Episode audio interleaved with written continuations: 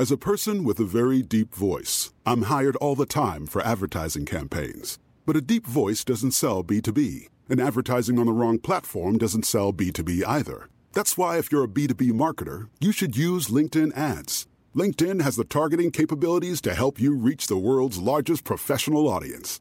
That's right, over 70 million decision makers all in one place. All the big wigs, then medium wigs, also small wigs who are on the path to becoming big wigs. Okay, that's enough about wigs. LinkedIn ads allows you to focus on getting your B2B message to the right people. So, does that mean you should use ads on LinkedIn instead of hiring me, the man with the deepest voice in the world? Yes. Yes, it does. Get started today and see why LinkedIn is the place to be to be. We'll even give you a $100 credit on your next campaign. Go to linkedin.com slash results to claim your credit. That's linkedin.com slash results. Terms and conditions apply. Hola, estás escuchando la versión de solo audio del podcast Yo Soy Imparable con Andrés J. Gómez. En las notas de este episodio encontrarás el enlace para ver y escuchar la versión original en video. As a person with a very deep voice, I'm hired all the time for advertising campaigns. But a deep voice doesn't sell B2B, and advertising on the wrong platform doesn't sell B2B either. That's why, if you're a B2B marketer, you should use LinkedIn ads. LinkedIn has the targeting capabilities to help you reach the world's largest professional audience. That's right, over 70 million decision makers all in one place. All the big wigs, then medium wigs, also small wigs who are on the path to becoming big wigs. Okay, that's enough about wigs. LinkedIn ads allows you to focus on getting your B2B message to the right people. So, does that mean you should use ads on LinkedIn instead of hiring me, the man with the deepest voice in the world? Yes. Yes, it does. Get started today and see why LinkedIn is the place to be to be. We'll even give you a $100 credit on your next campaign. Go to linkedin.com slash results to claim your credit. That's linkedin.com slash results. Terms and conditions apply. El amor. El amor. ¿Qué sería de la vida sin el amor? Esta es una de las grandes preguntas, diría yo que atemporales, filosóficas, religiosas, prácticas, y frente a la cual será imposible lograr un consenso. Por un lado, están quienes no quieren saber nada del amor, después de varios fracasos y corazones rotos. Aquí están las y los que se cansaron y tomaron una decisión consciente o inconsciente de cerrarse al amor.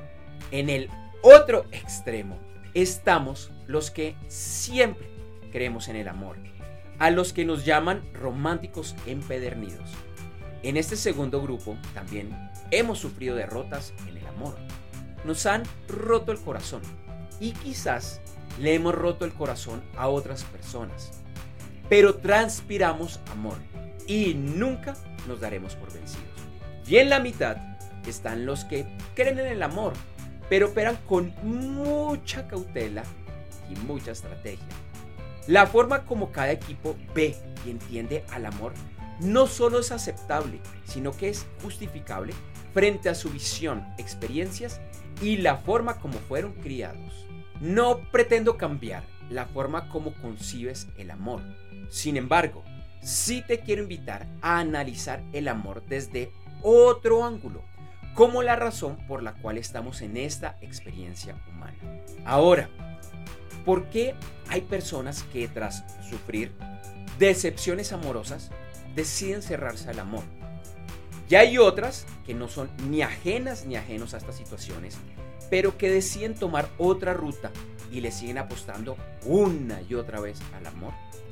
Al ser parte de ese segundo grupo, el de los románticos empedernidos, tengo una visión y entendimiento, llamémoslo, altamente positivo, frente a lo que es el amor.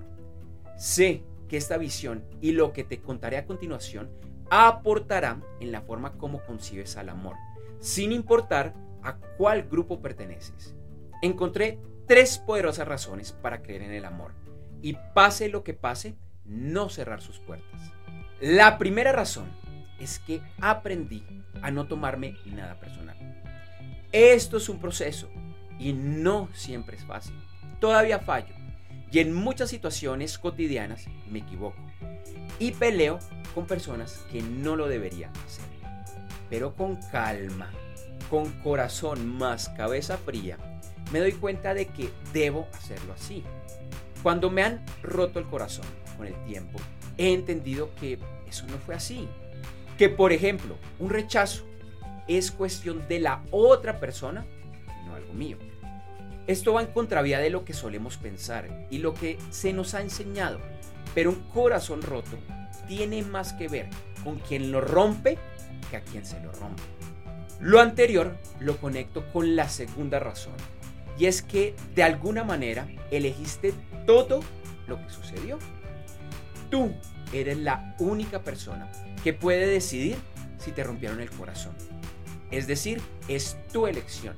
Sé que esto puede ser complejo y existen situaciones en las que quieres lo peor para la otra persona, que te sentiste engañada o engañado, maltratada o maltratado. Y está bien que sientas eso. Debes vivirlo, llorarlo y si quieres, hasta maldecirla o maldecirlo. Pero sanarás si lo quieres hacer. Y al final te darás cuenta de que nada ni nadie te puede hacer daño y tienes todo el poder para trascender y salir fortalecida o fortalecido de dicha situación. Esa tristeza, rabia, maldiciones y más se te devolverán. Por lo cual, la única ruta que quizás te tome algo de tiempo es sanar y bendecir todo, lo bueno y lo malo, y hacerlo por ti. Otra forma de entenderlo es que esa situación la elegiste, quizás de forma inconsciente o en otro nivel, pues te estaba preparando para lo que vendrá. Incluso si te sientes a morir en ese momento, ten paciencia, mucha paciencia. Algún día si te lo permites, vas a conocer a alguien y en ese momento entenderás el por qué y el para qué de ese desamor y del corazón roto. Ese día recordarás este video o audio y la frase anterior. Y la tercera razón es que arriesgarse por amor siempre valdrá la pena. Al momento de conocer a esa persona, al cruzar la primera mirada y hacer ese clic se crea el potencial de un algo. Ese algo puede que no sea nada, pero también se podría convertir en algo más, incluso en la relación más importante y grande que puedas llegar a tener. Ese potencial solo será eso, un potencial, a no ser de que tomes acción. Tomar acción puede dar miedo, puede que digas, no me quiero volver a arriesgar, no quiero volver a salir lastimada o lastimado, dejémoslo en ese potencial, en ese que habría pasado si. Esa es tu decisión y es respetable. En mi caso, además de ser parte del grupo de los románticos empedernidos, también hago parte del grupo de los arriesgados. Por eso, para mí, cuando siento que ese potencial existe y la mujer al otro extremo me responde con un interés similar, con ese potencial latente, me arriesgo. No me cierro al amor, a ese potencial del amor. Y si mi corazón me dice que me debo arriesgar, lo hago siempre lo haré. A veces no salen las cosas, incluso cuando todo indicaba que lo harían. O quizás, esto es algo que cada día entiendo mejor, es que el que todavía no sea el momento no significa que a futuro no lo será. Todo está dado y arriesgándome, ese amor llegará. Mejor que lo que he soñado y que he estado buscando. Y sabes, así se demore, debas experimentar nuevos fracasos y desamores. Ese amor llegará y todo habrá valido la pena. Ahora, ¿Hay alguien a quien debas decirle y demostrarle tu amor? Puede ser tu pareja actual, esa persona que siempre ha estado ahí, en las buenas y en las malas, pero a quien hace mucho no le demuestras tu amor. Quizás sea alguien de tu pasado con quien no salieron las cosas en su momento y que además hace mucho no sabes nada acerca de su vida. En este caso, y si esa puerta no quedó del todo cerrada, te pregunto, ¿Vale la pena que te arriesgues y le envíes al menos un saludo? Si esa puerta del pasado se cerró, porque no era el momento o lo que fuera dentro de un escenario normal, ¿será que vale la pena arriesgarse con inteligencia? Y sí, realmente es así.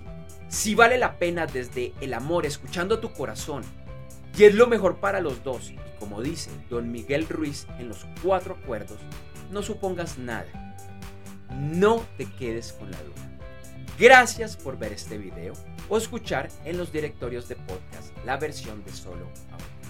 Por favor, dale like para llegar a un mayor número de personas, coméntalo y compártelo con tus conocidos. Y nunca, nunca lo olvides. Y te invito a que lo repitas a diario, frente al espejo y en primera persona. Yo soy imparable, yo soy imparable, yo soy imparable. Nos vemos. Nos vemos pronto.